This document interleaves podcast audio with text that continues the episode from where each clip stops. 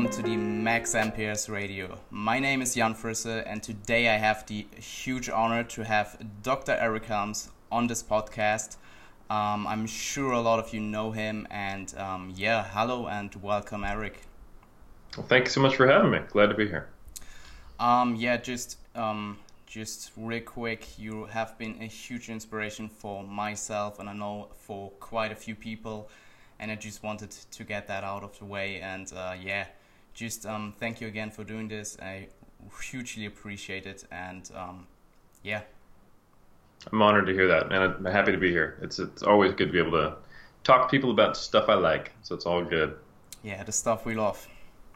That's right. Um, uh, just in case somebody actually doesn't know you, um, I will give you the quick opportunity to uh, introduce yourself and maybe tell people what you do, and yeah. For sure, yeah. So I am basically just someone who fell in love with lifting uh, in every facet. So both the experience, the community, uh, the results, uh, the process, the journey, and as well as the, the science behind it. Um, began competing in uh, natural bodybuilding and powerlifting in 2006, 2007. Uh, became a personal trainer the year prior to that um, and have just tried to take it as far as I can.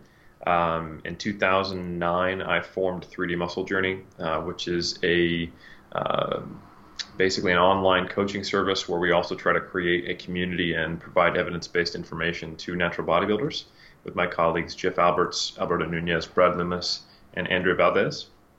Um, and been studying this stuff, uh, both nutrition and training, uh, for a long time now. Just recently finished my PhD uh, last year in strength and conditioning, and previously to that, I did a master's in sports nutrition and a master's in exercise science.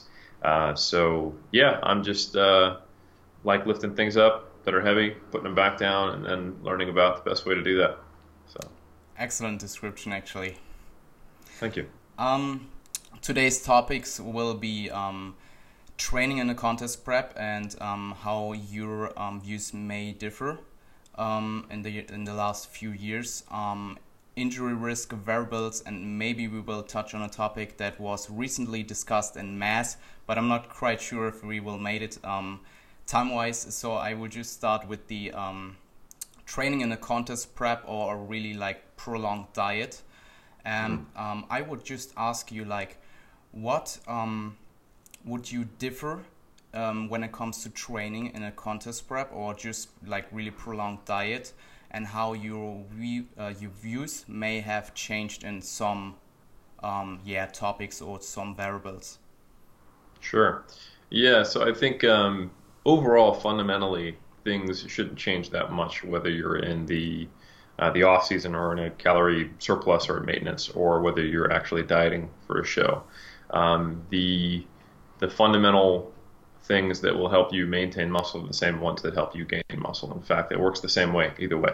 Um, and you're just trying to to drive muscle protein synthesis as high as it can, as, as often as it can, progressively, uh, so that you do indeed gain muscle. Uh, however, you're also going to be losing some muscle in, in, in a state of contest prep. Um, and we've actually learned a little more how a deficit uh, drives muscle loss. Um, and we know that in people who are not very lean, uh, MPS is simply muscle protein synthesis is, is dampened. So the response to training just doesn't quite go as high. However, in lean individuals, you also see an uptick in muscle protein breakdown. So you're kind of getting it from both ends when you are leaner and leaner, um, which is why you typically see more muscle loss towards the end of a diet. So nonetheless, um, you want to try to get MPS as high as you can uh, from effective training. Uh, and to do that, you have to be recovered. So it's not only about providing an effective stimulus, but recovery from that. Uh, and this is where it gets a little more complex because your recovery is going to be hampered uh, when you don't have enough food to, to, you know, to effectively recover, which is just the state of being in contest prep.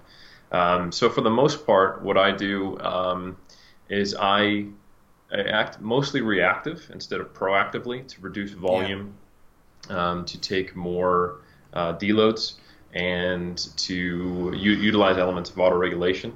Uh, so RPE, for example, to allow the person to be more flexible with their load, uh, flexible training templates so they can decide when an off day needs to come or when their hardest day is.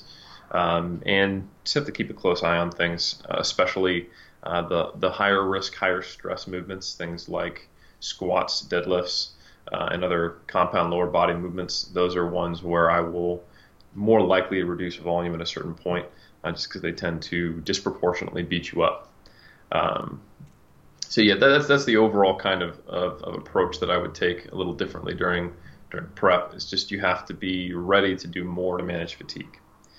Now, the the way my views have changed, I would say if you were to go back five six years ago or so, uh, there was a time when we were we were thinking, you know, hey, uh, you don't have the the calories or the, um, the the, recovery capacities to do a lot of volume, uh, and tension is, is still the, the driving important factor for, for hypertrophy. So it probably makes more sense just to keep heavy loads, drop your volume initially, and uh, just try to focus on maintaining strength.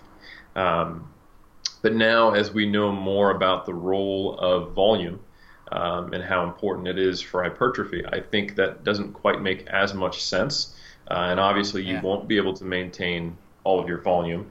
Uh, but at the same time, you probably shouldn't just drop it out of the gates, or you're probably going to exacerbate muscle loss. Uh, so you want to definitely think about fatigue management more carefully. Uh, there may, may, be a time where you indeed need to drop volume, um, but you need to do more things to adjust load as needed. Uh, uh, hypertrophy is more about volume and effort, um, not necessarily just the strict load on the bar. Granted, if you're seeing your loads go down everywhere in contest prep on all movements, that's probably not a good thing, and it probably means you're not managing fatigue very well. Uh, but that that's why I'm a little more reactive in terms of adjustments to training these days than, than proactive. Because I think, um, you know, if you were just to start prep and you've got 24 weeks to diet, and you just drop your volume by one third right out of the gates, you probably don't need to do that. You know, initially in prep, when the deficit's not beating you up too bad because your body fat's still high, most people start to feel better. You know, hmm. they they're getting in better cardiovascular shape. Yeah. They're a little more focused on their nutrition. They're they're mentally uh, excited. Um, you know, they're, they're they're they're probably getting more focus on sleep and all these other variables. So for like a couple months, you know, on a deficit, you feel better if anything. Um, and that's not until you get a little deeper into prep do you really start to suffer in training. Interesting. Um, I re- recently um, read Berto's article about it. That um, I think it was something called uh, "Case for Higher Reps in a Prep" or something.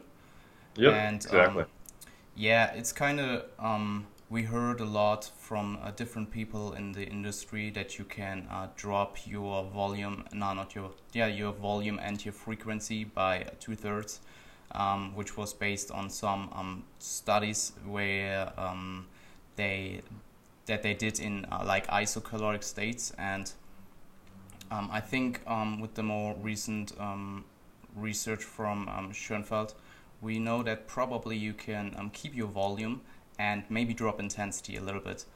And um, I'm I'm definitely super um, interested in that you actually changed your views in that as well. Yeah, I mean there there definitely is research showing in mostly untrained subjects for the most part yeah. uh, that you can drop volume by I think two thirds and maintain load, and you will see maintenance of strength, maybe a slight redu- reduction in hypertrophy, but not much. Um, there is a bit of research in this area that's a little bit not all exactly pointing in the same direction. Um, but do that. That's like you said. It's a that's isocaloric research. Yeah. Uh, B is probably eight weeks long, if I if I recall correctly. Uh, and C they're untrained. So how much that applies to a you know high level bodybuilder dieting? Probably not very much. Um, and yeah, Berto wrote a great article, which is a, um, you know he was one of the first people who was like you know if you maintain kind of your your loads more or less, then you should be all right. Uh, and I think if you see your loads maintained during prep, that's a good sign. But that's that's more of the effect versus the cause, you know. And I think yeah. it's if you can observe your performance to maintain, you're doing something right, or you're doing enough right to to maintain a, a fair chunk of your your muscle mass. Um, but the strategy shouldn't be I'm only going to maintain loads. That's more of a side effect of, of doing adequate volume and training and effort uh, to to maintain your muscle mass. So yeah, that's definitely um, something that as more research has emerged, we've shifted our, our position on, as, as one should. Cool. um, yeah, we're probably pretty sure at this point that you definitely or that you um, have to do less volume to maintain your adaptation than to actually get new ad- adaptations. So um, I think it's just a practicality, pr- practicality, um, practicality, yeah. practicality to uh, just reduce your loads a little bit and um, like lowering your volume through that way than uh, keeping intensity and doing a set less or something. Yeah, and I think when you think about it this way, if we we know that the vehicle by which resistance training helps us maintain muscle mass in a deficit is that it is driving muscle protein synthesis up. Driving muscle protein synthesis up comes through overload, right? So if you were to just go in the gym and do the bare minimum to maintain, that would result in net muscle loss because we're getting a higher level of, of breakdown and muscle protein synthesis is going to be capped anyway because we're in a deficit. So the logic of, well, I'm not going to be able to gain anyway, so I might as well go in the gym and just maintain is actually flawed because the amount to do to maintain is now higher yeah. uh, that you have to do because muscle protein synthesis is blunted and breakdown is greater. So you do have to train uh, with overload in mind and to try to gain muscle. You just won't succeed, but uh, the the closest to success you can get uh, is maintaining it. And that's not to say that there won't be times where you do gain muscle. In fact, early on in prep you might put on some, and then later in the prep you might lose it. Uh, but the net effect in almost every study we've seen is, is at best the maintenance of muscle mass um, net over an entire diet, um, which which is fantastic. And I think losing a little bit is also totally normal. Uh, and even when you, when you do everything right, depending on your individual genetics, training age, etc., uh, how you diet, um, losing 10, 20% of, of, of your lost weight as muscle is not bad at all. So, um, just to clear, just to clear, um, I wasn't saying that you should um, drop to your maintenance uh, volumes um, right away, but more so just. I mean, in the start, as you said, we're probably not changing as much, and we sh- should just try to um, keep everything, and then at some point we have to reduce volume in some kind of way. Exactly. Yep. Cool. Um, I will just um, maybe transition to the next questions um, because it's kind of related to that one. It just fits in pretty well. Um, it's um, I know you have recently um, I, I don't know if it was on a podcast, but you have sa- um, said something like uh, with every bit of more volume that you do, you will increase your injury risk. Yeah, I believe there's a podcast where, where I said, you know, every every unit of volume is a unit of risk, you know, so. Okay. Yeah. Um, I have talked with um, um, Dr. Mike Israetel about this, and um, I think he also touched on that with uh, Steve Hall on his podcast. Um, and he was, um, they were discussing the um, the uh, difference between doing more volume versus doing more intensity, and also uh, getting more close to failure um, and mm. how that um, like um, relates to um, a higher injury risk. And I just want to um, ask about your thoughts. Yeah, I mean, in theory, I would think that the higher the intensity of a unit of volume, also the higher the risk. You know, so that that intensity, volume, uh, and so absolute load and also distance to failure yeah. would all be independently uh, and collectively injury risks. That said, I believe, if I recall correctly, um, Greg Nuckols did a uh, not a peer-reviewed one, and not like he tracked these individuals, but he ran a survey on powerlifters, and I don't think he found strong relationships uh, between a lot of these variables and, and injury. Interesting. Um, but that's like I said, you know, all respect to Greg, but it, it's not necessarily the highest quality evidence in the world. So I mean, um, logically, it, it, would make a lot of sense that the more you do, the more times you set foot in the gym, the more times you are you are risking injury. Likewise, uh, the heavier the weight you expose your body to, um, you know, the, the, the, more potential for injury as well. I mean, getting out of position with 600 pounds is probably more more potentially injurious than getting out of position with 30 pounds. Um, so I think I think yeah, that, that, that just kind of comes with the territory. That that intensity and volume. Uh, the more you do to overload, the more risk there is. But at the same time, uh, we are still talking about very small risks. Um, when you look at um, peer-reviewed data on rates of injury, um, bodybuilding is a little bit less than, than most sports. Okay. Uh, and then powerlifting and strongman are higher than bodybuilding, but more similar to other sports. So it's, it's not like it's any more dangerous than, than playing a team sport for the most part. And bodybuilding might even be uh, safer just because you don't have to use heavy loads, you don't have to use specific movements. You're not actually training for a 1RM. Uh, so I, I would say through the data that we have on injury rates in bodybuilders and powerlifters, it's safe to say that powerlifting training is probably a little more, but not startlingly more, um, risky as far as uh, getting an injury than, than bodybuilding. Um, kind of related to the topic, um, just first of really interesting thoughts, and um, just um, kind of related. Um, a question, actually, do you change or do you proactively change exercises in a prep at some point just of mm, let's say poor leverages um, because you lose a lot of fat and yeah spots that potentially reduce your um, leverages for a squat for example so when you say leverages change uh, in a way that, that makes you worse at a squat, where, how specifically do you see that happening? Because I hear people say that a lot, but I, I don't I know that you like your body changes and it feels different, but I specifically speaking of leverages, I don't know that I would be confident to say that fat loss changes your levers.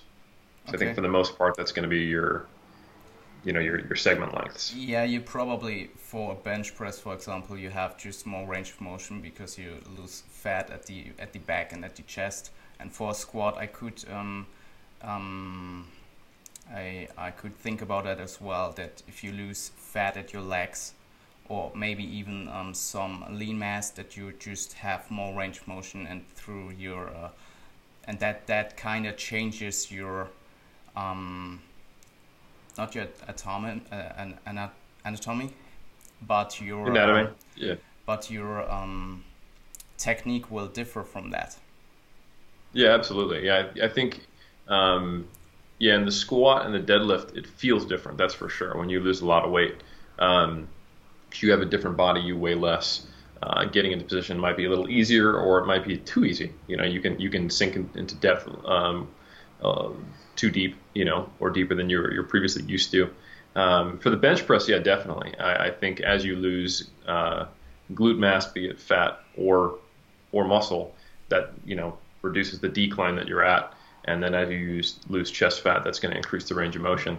But I, yeah, I wouldn't say that the, the levers necessarily change um, in the squat and the deadlift. They do in the bench, um, okay. mainly because of the angle. But yeah, I mean, yeah, as, as you diet, I, I think we have a fair amount of data suggesting that a calorie deficit uh, can increase injury risk. Like if you look at the female athlete triad data, um, typically uh, women who are exhibiting disordered eating, um, that is a predictor of injury, um, which is you know typically expressed as, as, less total calories, less protein, and a lot of other uh, elements of minor malnutrition. Um, so yeah, and as I said previously, yeah, like if I have a bodybuilder who we need to reduce volume on and they're feeling beat up in their legs, typically I'll preferentially reduce it from compound lifts uh, that are a little higher risk during prep because I think that that makes more sense as far as reducing overall injury risk. And, and you can replace it with another movement, uh, or if you just actually do want to make it cut, you can just cut it and leave it there. So I think it just depends on the situation. Okay, cool. Um, I would then transition over the um, macro cycle setup for a contest prep. Um, I'm just assuming a contest prep is a macro cycle for a bodybuilder. sure. Um, how would you set up? Um, would you even conclude like more strength work in there? Or how would you uh, set uh, up in, in general a macro cycle for contest prep or prolonged diet? Yeah, I mean, I, I, think a lot of the times with, with bodybuilders, I'm operating in just successive mesocycles. So I don't necessarily have an overall overall plan. Um, you know, when I teach in the SBS Academy, I basically recommend that every like third of the diet you can drop your volume by about 10% is, is a mm. decent guideline. Um, and I think that's that's a useful guideline to have in your head as a coach. But at the same time, I do think it should be more reactive than that. So I typically operate in eight to 12 week mesocycles that I then modify based on the previous uh, period with, with a heavy amount of autoregulation in there. Um, so, you know, we're normally training uh, each muscle group two to three times per week um, with at least 10 sets per, per muscle group spread out uh, across those days. Uh, and that level of volume will be also based on where they've been, how much they had in the off season, uh, individual variability on what they seem to respond well to, their training age, ton of other things, etc. Um, and then we'll have a mixture of loading zones. So we'll have some heavy work um, that would be more in the strength zone, um, maybe about a third of their training. Uh, and then the rest will be primarily in that 6 to 20 rep range. Um, and that could be spread out over, you know, three to six days per week, depending on how they like to train. So that if it was three days per week, that would probably be like upper lower full or full full full. Uh, if it was six days per week, that would probably be, you know, like legs push pull, legs push pull off, um, and just having less volume per session. Uh, the, the more more days per week they train. So it just depends on their schedule, their personal preferences, um, how they like to train, how much carryover they have of fatigue from from compound movements to to uh, other exercises, etc. Uh, and then within those mesocycles, I typically set it up so there's a bit of linearity. So you'll see repetitions dropping as load goes up, mm. um, and there will be a undulating uh, element of it over the week. So you'll be doing different repetitions on different days. So for example, uh, we might have a day. Let's say we had a basic upper lower split. Um, day one on upper body. Let's say we're just going to do bench on both days. Might be three by twelve, and then the day three on the second upper body session might be three by five, uh, and then that would undulate within the week, five and twelve, and the next week it would be linear, so it would go down to uh, three by ten and three by four. The next week might be three by eight, three by three. And then uh, we can deload if we need to, or skip the deload depending on how they're feeling. I typically more often to include a fourth week deload while dieting just because it's kind of better safe than sorry. Uh, and then restart that cycle slightly heavier if they can do it. Uh, of course, using RPE. So if they can't, um, you know, we'll, we'll, maintain load or even drop it slightly as needed, depending on uh, just how they're doing. So that, that's a kind of a basic structure. So it would be undulating within the within the week, um, linear within the mesocycle, and then kind of meeting those big picture criteria of uh, training variables of two to three times per week um, with rep ranges anywhere in the 3 to 20, with most of it in the 6 to 20. Uh, RPE is typically going to be between 6 and 10, uh, with the stuff in the 9 to 10 range reserved for like your isolation movements that don't incur a lot of fatigue when you're near failure. And then the uh, 6 to 8 range, uh, or 6 to 9 range even for the compounds at different phases. Sounds kind of familiar. That's right. Yeah, you may have seen that in the SBS Academy. Yeah, um, it's been a while now, but I remember those days. Absolutely. Um, yeah. So you at some point said that your cycles will be eight to ten weeks, and then you um, concluded a, that um, that you deload every fourth week. So just want to clarify that. Not always, but but that that's that's a decent recommendation. I mean, so in the off season, for example, I'll often run kind of that three week cycle of yeah. uh, of progression. So let's say the 12, 3 by 12, 3 by 10, 3 by 8, and then if we're feeling great in the off season, we'll go back to 3 by 12 and increase it. You know, so it might be a deload every seventh week. Um, um, or like if I'm actively coaching someone, it can be auto regulated. You know, that could be two to three cycles go by without it. Or if they're feeling beat up every every consistently every every fourth week, maybe we need to re- reorganize our training. Um, so it depends on, on the individual and, um, and, and the situation they're in. During prep, I tend to err on the side of taking more deloads and doing more to manage fatigue. Um, so I often recommend to deload every fourth week. But if I'm coaching someone, it doesn't necessarily have to be set up that way. It could be every sixth week or or we can we can skip one if they're feeling great. But I, I typically don't see um, the need to, to just skip deloads because I feel okay during prep. It's like, well, you don't know what's going to happen around the corner. You know, um, let's let's be more conservative as we're dieting and, and getting pretty damn lean. Um, I can uh, anecdotally say that um, deloading in a diet is a really good idea. Absolutely. Um, I know yep. that some people argue that you shouldn't really deload because you aren't really overreaching because it doesn't really make progress but and, and um, as you said in the beginning you're actually trying to make progress at least in the beginning and you can actually make progress and even gain some muscle that you then eventually lose later but um, yeah yeah and i would just say to those people who go well if you're not making progress you're not overloading that they don't really understand the stress recovery cycle like uh, overreaching and overloading is that's focusing on just the training side of it and assuming that if you do enough training, you will get a, a result. But you also have to recover from that training, and that, that's that's the huge issue during dieting. So you can pump a bunch of volume and intensity through the system, and you won't necessarily get the same adaptation you would in a calorie surplus because you don't have the the recovery side of it taken mm. care of. So what do you do about that? Well, you have to focus more on recovery. So that might mean deloads or, or other strategies as well. So absolutely, I think it's, it's, it's an excellent idea to deload during a diet. Um, that's exactly what a diet is. It's a uh, a lack of recovery um, yeah. and a lack of the, the, supportive material you need to make the adaptations. So having deloads, having diet breaks, uh, you know, having refeeds, doing both things on the nutrition and the training side of it to ensure that uh, you don't get burned out and overreached uh, or, or, even overtrained, which I have seen with people doing a ton of cardio, being very, very lean, and a ton of um, resistance training, you know, increasing their volume while crash dieting, that can absolutely wreck somebody. You know, the, the few times you see what I would describe as true over, overtraining syndrome in people who are doing resistance training and not endurance training is contest prep bodybuilders and occasionally CrossFitters who are taking things too far. Of course, they're doing a lot more than resist, resistance training. So, yeah, it's absolutely critical that, that you pay attention to the fatigue management side of it during prep. Definitely. Um, just just a um, question that came in my mind um, out of interest.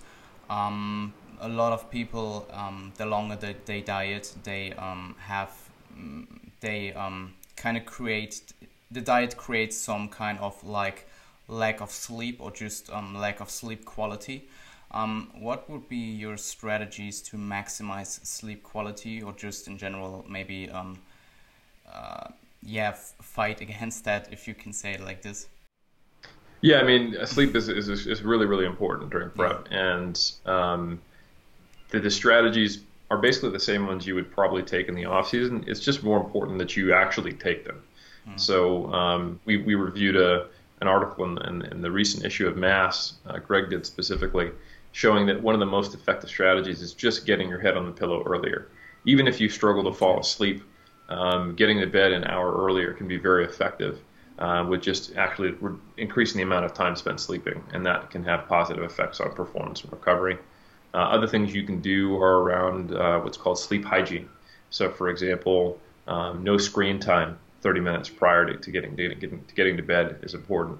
So, have a consistent bedtime. Actually, set it up as okay, I'm not going to have any screen time uh, during that period.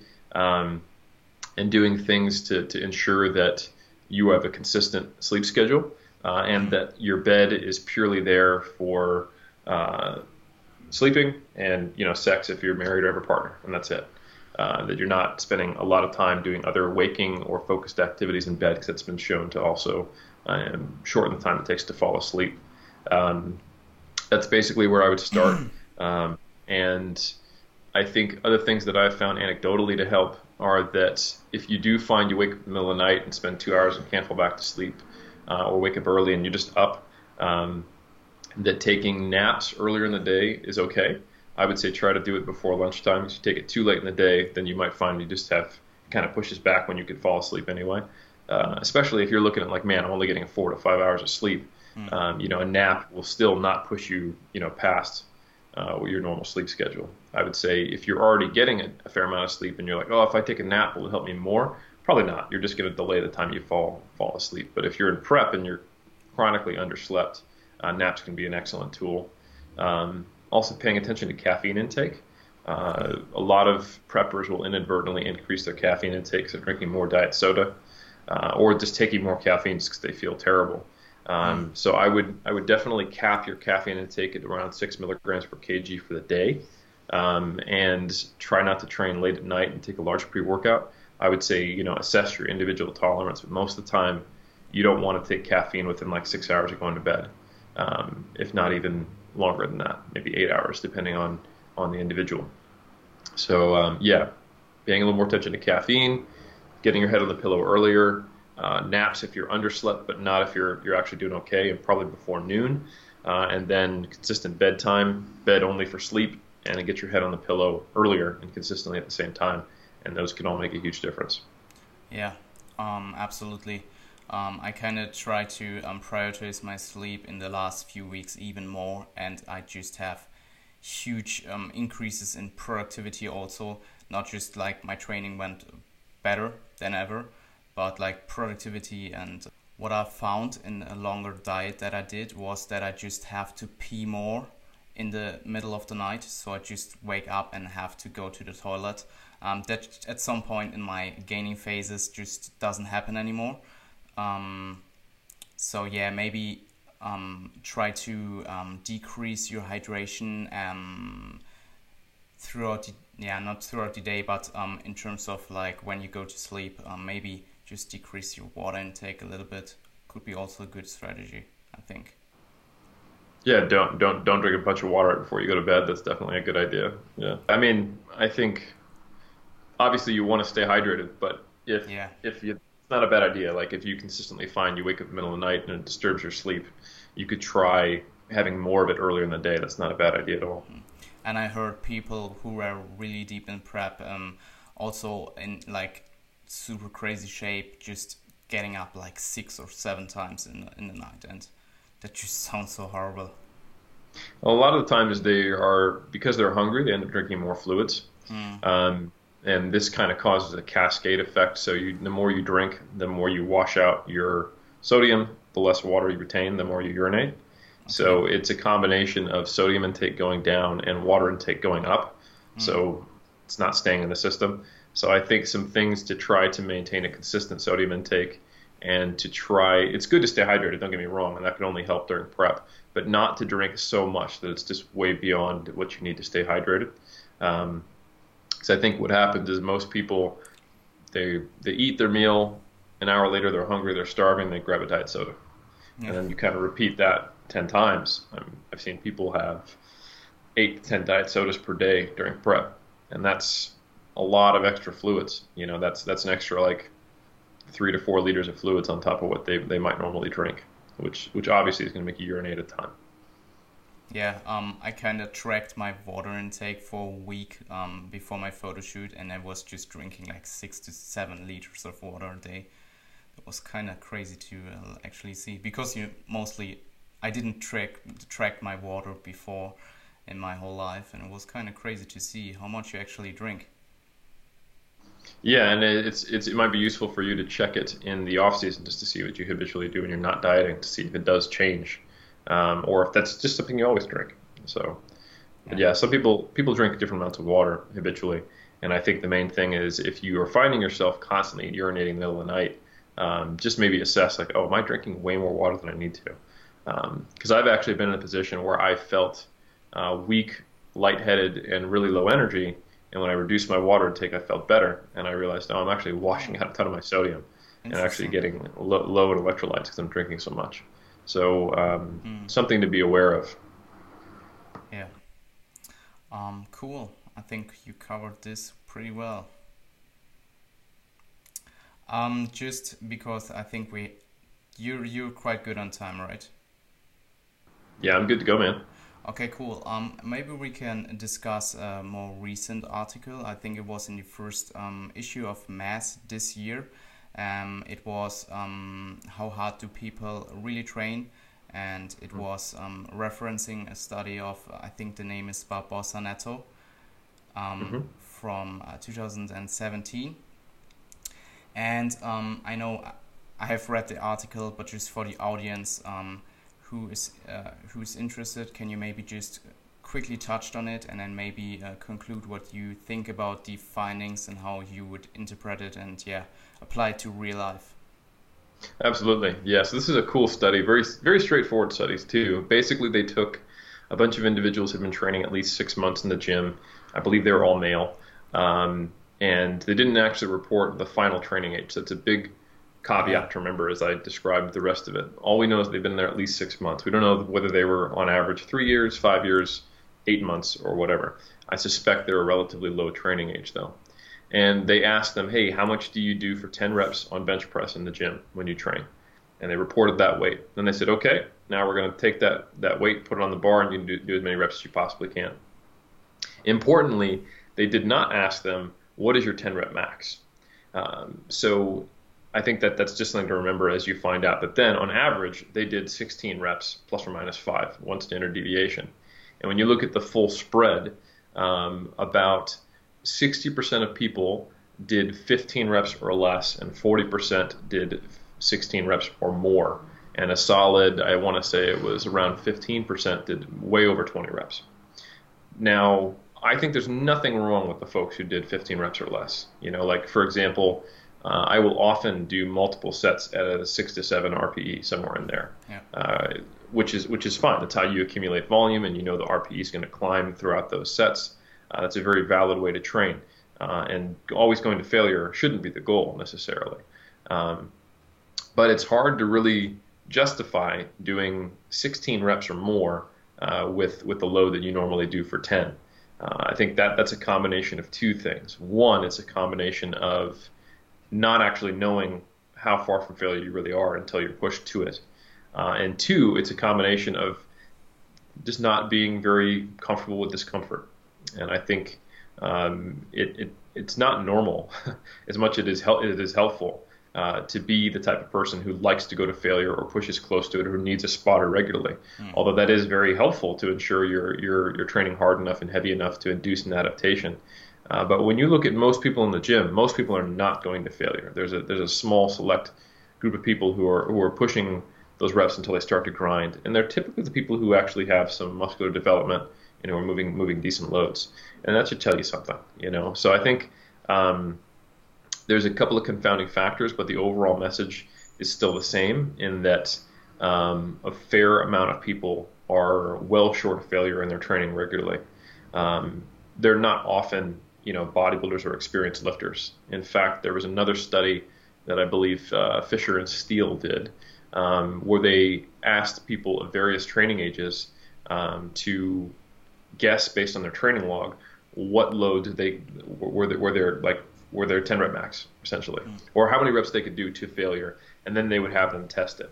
And the novices were about three to four reps off uh, and then they had like five different cl- classifications of lifter, but the the most the like the experts, uh, they were four years in the gym or more, and they were within half a rep most of the time, and only on I think like leg press they were two reps away, so they were within zero to two RIR in most lifts.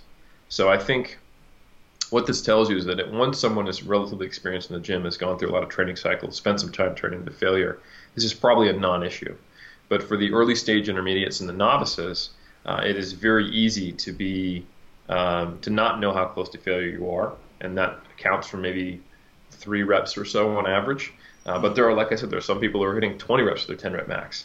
So I think um, the solution is that when you're a novice and when you're an intermediate, probably more when you're an intermediate, because you're actually going to take a little more to, to stimulate growth and, and strength, is take a cycle of low volume, low frequency training with a spotter and actually push to failure on, on a lot of your, at least your like your last set for each movement. Mm. Um, even though that may not be optimal, I think it will be really useful investment for the rest of your training career, so that you know what it feels like to push until you're actually close to failure, and that'll improve your ability earlier to assess your actual true intensity in terms of repetitions in reserve. Um, really interesting, um, especially the practical application that you should do a short cycle of just failure training basically. Um, what I found with clients that the more, as you said, the, the more experienced somebody somebody is, that they that they can just um, yet um, more objectively um, gauge their RPE or reps in reserve, and the more novice somebody is, that they actually cannot do it, but they will learn it pretty fast if they at, at least Absolutely. if they at some point come closer to failure and yeah. And yeah, it's it's one of those things where I think novices pick it up pretty quick. And in my experience, yeah. um, someone who's getting serious about weight training and they're not they're not just doing it because uh, you know my doctor said I'm I should get in shape or or you know my my coach is making me do this, but I really just want to play baseball or whatever. But if someone is like, right, I want to be a weightlifter or I want to be a bodybuilder or etc. Um, within maybe three months, um, they're way more accurate, not as accurate as they will be in four years Yeah. uh, at gauging repetitions in reserve for sure. Um, I probably wouldn't use it as the primary loading um, tool, but I would probably have them tracking it so they get good at it. And like like you said, there would be some sets taken to failure here and there, so they can gain that skill. But maybe once they've been in the gym over a year, then we could actually start using RPE as a as a as a guideline. And I think um, a lot of the critique of RPE or using RIR has been based on studies that of people who have been training, you know, less than a year, and uh, it's probably not a great tool for complete novices uh, unless they've been familiarized with it. Um, yeah, absolutely. And uh, what I I have seen some people, um, yeah, kind of referencing this study to, um, yeah, trying to tell people that they should train harder. But um, at least in my observation, at least in my basic um, gym here in Germany, it's definitely not the case. Like people are hitting failure basically on every set and pretty much doing like um, eccentric ex- eccentric actions or uh, like spotting um, and yeah. Um, I think it's also um, in this study they uh, shouted at the um, at the at the uh, proband is that, is that yeah that's that's another huge yeah. confounder is that the way we push someone to failure uh, in studies is with verbal motiv- motivation. So you'll have yeah. two spotters maybe three spotters uh, and one other person collecting data. So at least three people if not more uh, all verbally encouraging you loudly, uh, often while music plays. It's like all these things are known to enhance performance. So we're trying to get a maximum response. That, that's that's yeah. often how we will standardize. So everyone gets the most motivation possible. Uh, so it's the same each time.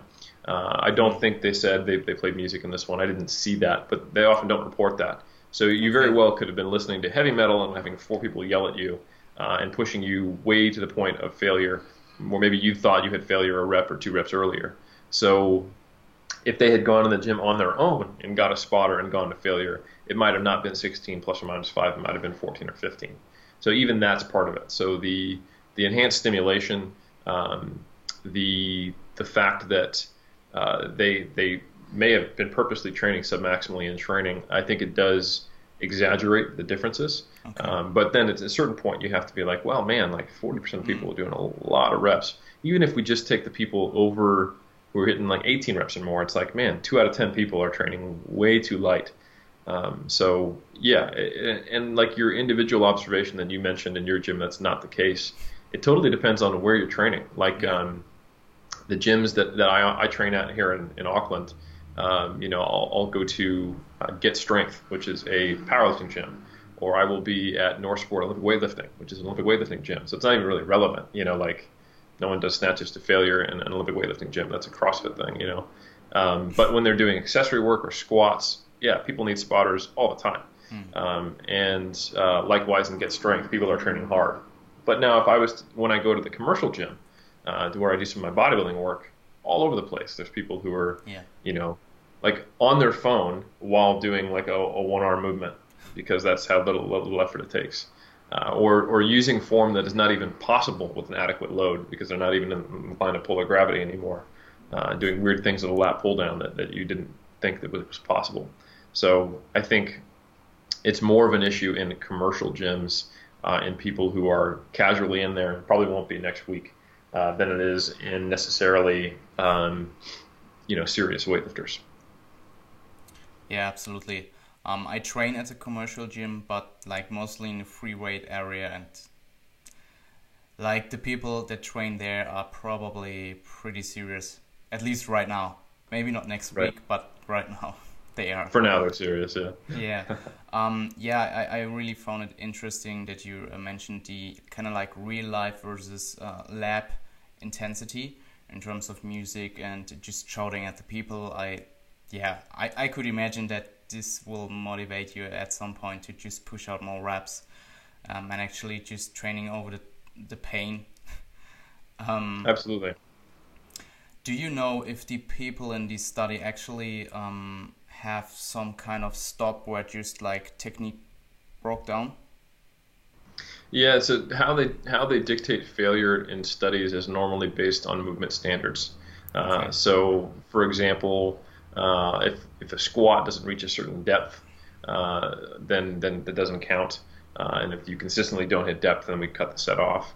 Um, on bench press, if you don't touch your chest, or if you bounce it, uh, or if your butt comes off the bench, those are those are typically in a in a lab that's doing it correctly uh, indicators that okay that doesn't count.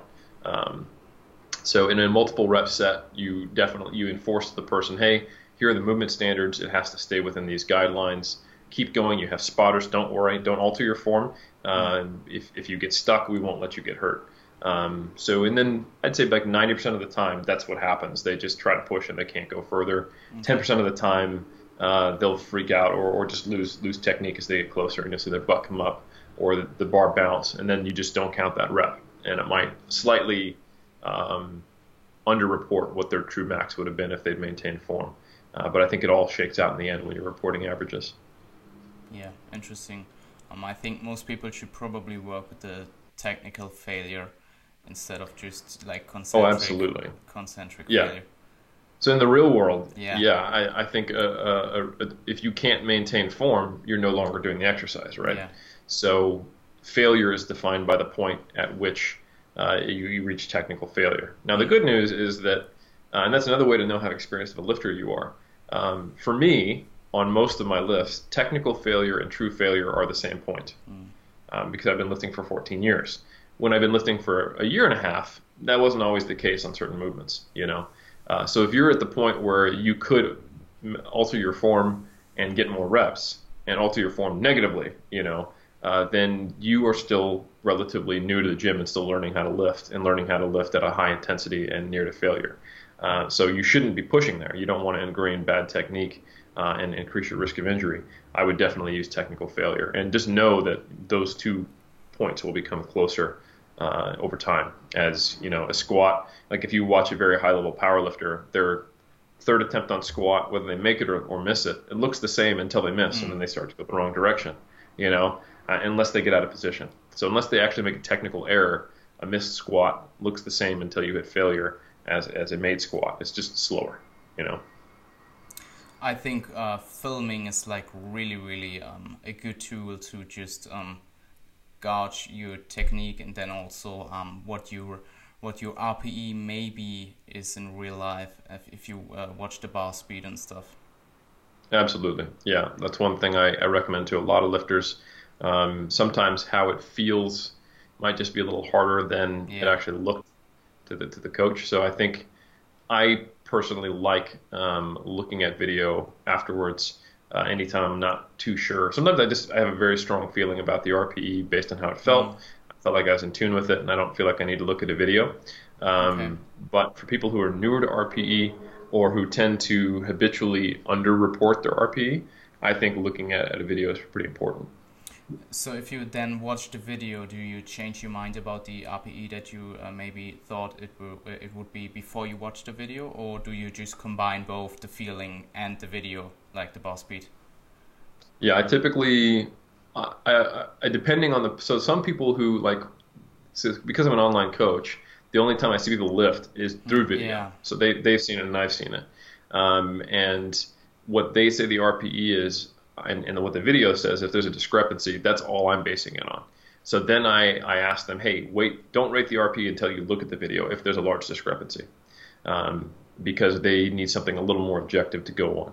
Uh, personally, I will normally look at video. I'll record video for technical purposes, um, and then I will often just ask my wife, hey, what do you think for the RPE? Because she's my, my training partner. Cool. Um, but if I don't have my wife with me or I'm training on my own, um, I will look at the video for not only technical purposes but also to confirm uh, how was I on, on, my RPE, and then I will sometimes modify my score if uh, if I think I was way overzealous or, or underzealous. But most of the time, I'm pretty on point. Like I'm, I'd say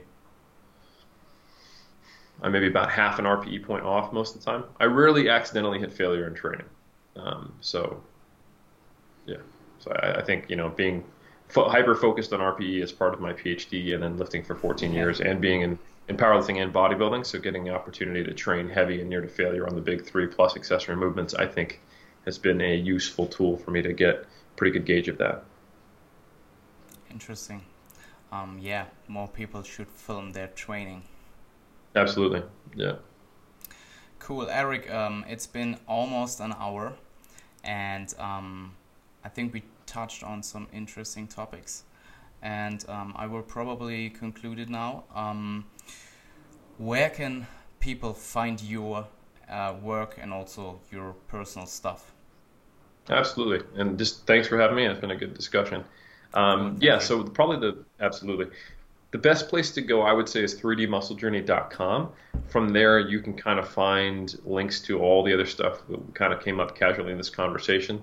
Um, for example, MASS, our monthly research review, you can find a link there if you want to subscribe and see what myself, Dr. Mike Zourdos, and Greg Nuckols have reviewed each month that's relevant to bodybuilding and powerlifting um, and strength sport in general. Thank you. Uh, if you're interested in my books, there's also links there to Muscle and Strength Pyramids, which kind of outline uh, my thoughts on, on training and nutrition and their priorities. Uh, you can also get a, get a link to our podcast for 3DMJ, our YouTube videos, also the 3DMJ Vault, which is kind of like our uh, little online courses for, for bodybuilders and powerlifters who want to become students of the sport. Uh, our coaching is there. And then the only thing that you can't find a link there, uh, of course, would be the SBS Academy, which is starting soon, which is uh, shreddedbyscience.com. Um, and finally, uh, my Instagram, which is at Helms3DMJ. Cool. Um, yeah, we should definitely plug the SBS Academy for a short time. Like it's it's just been from from myself. It just was like I started it back in the days, and I wasn't even like uh, sure that I want to be a trainer, and it just like hugely changed my life to like it sounds kind of cheesy, but it's just like that for real. Well, it's got a great community behind it. You know, I Definitely. was both myself and, and Mike Zourdos, who, for those yeah. li- listening who don't know, I teach the coaching bodybuilders unit, and Mike teaches the coaching powerlifters unit. We've been it's been really cool to get to teach that, uh, but more so the community uh, that uh, Luke and Lawrence and uh, the SBS Academy as a whole has generated and created has been outstanding. And um, every time I get the opportunity to go to the UK and meet up with everybody, it's it's always such a cool cool group. So yeah, I I don't think that's overstating anything at all. I think a lot of people share that same sentiment. Is there anything planned that isn't out there yet that you can talk about in terms of? Uh, um, I know that Luke uh, wrote something in the um, in the SBS team group that uh, I think some um, um, presentations are coming but I'm not quite sure when exactly. He didn't mention it yet. You know, I think Luke's the mastermind there. I I, uh, I don't I don't know anything yet that, that is on on deck that's coming. Um, okay. Yeah, at least not for the SBS Academy. I mean, I've got second edition of the Muscle and Strength Pyramids are on the way this year, and some other work through 3DMJ. But I know Luke Luke Luke's always got some up his sleeve, so I'm sure he's got cool stuff planned for 2018 as well. Actually, I wanted to ask you about um, the Muscle and Strength Pyramid 2.0 as well. Hmm. What about it? Yeah, just uh, have you anything um, safe yet, or do you just um, still work on it? Yeah, definitely just still plugging away, making edits. Um, I'm excited about the changes to the uh, the training plans in the the training book. Uh, previously, I was using the 2007 uh, Wernbom systematic review that kind of gave guidelines for frequency, intensity, and volume, and those are all based on total number of reps, yeah. uh, which which makes programming a little more difficult if you were trying to do it on your own. And the recent uh, Schoenfeld meta-analysis that came out, I think last year uh, in full press, uh, of 10 plus sets per, per muscle group, and then the, the similar one that was done by Ralston for strength allows me to operate with just number of hard sets in a certain intensity zone. So I think that'll I, I, will have an easier guide for hey, if you want to write your own program based on the principles, here's how you do it. I think with the the guidelines for total number of reps per body part, uh, some people got a little bogged down, and that may might have been a barrier to them, you know, writing their own training. And I think uh, I think that hopefully will I'll be able to write a, a more succinct guide on here. Here's step one, two, three, four, five. Write your own training program. So I'm excited about that. Uh, super cool. I didn't know that actually. Um, do you still personally work with reps? Or? Uh, I look at it. I, I, look at it in terms of sets uh, and then the various zones that they're in. You know, so obviously okay. for a, a bodybuilder, um, not obviously, people might not know this, but um, for the most part, if you were to match number of sets in, like, say, the 6RM or lighter zone, so anywhere from 6RM to 20RM, you're probably going to get a similar effect for hypertrophy. Strength, not so much. Obviously, a 6RM set is going to yeah. build more strength because it's more similar to a 1RM yeah. than a 20RM. Um, however, when you try to match, like, say, a, a 2 to 4RM to a 10RM, uh, you're going to see more hypertrophy from the same number of sets of 10RM just because there's not enough total, uh, I would call it impulse, uh, which is time and force uh, produced in, in a 2 to 4 RM set. That the force is obviously there, but there's not enough time spent producing it mm. to get the same uh, magnitude of effect in terms of hypertrophy. So it evens out at a certain point, but not, I would say, probably safely under 6 RM. You know, like if you do a set six to failure, it's going to be a little slower from the from the get go. and The amount of time spent that it'll take to complete those six reps is more than it would take to complete the first six reps of say a 15 RM because those are going to move quicker. Uh, and then the force generated is going to be higher the whole time for a 6 RM set compared to that 15 RM. But because that 15 RM set then extends for another nine reps, you're going to get a similar total amount of kind of fiber stimulation, especially when you hit that failure point. Um, so yeah, I, I think it's it's easy. I think it's easy and it's it's useful um, from a hyper, hyper from a hypertrophy perspective to just count number of hard sets within a given zone. Um, if you were to look at 6RM and lower and the effect, you'd probably need to look at total reps. Mm. But I think as, as, a heuristic, kind of easy to use rule, um, you can probably just take a look at number of hard sets for hypertrophy. Interesting because um, I changed from reps to sets as well at some point. Mm-hmm. I didn't know mm-hmm. that you actually do it as well. Yeah, I mean, it, I haven't. I won't, I won't, officially be doing it in, in, terms of people's minds until they see the book. But yeah, that's yeah. definitely something that I when I when I program, I, I think about it from that perspective. Interesting. Uh, so I just accidentally expanded the podcast for like I don't know eight minutes longer or so. I was actually nothing wrong with that. Going to conclude, yeah, it was some good insight was some good information. Um, so Eric, um, it's been an honor to have you on here, and I want to uh, say thank you again. And yeah, shed soon. My buddy. pleasure. Have a good day. Yeah, thank you for having me on.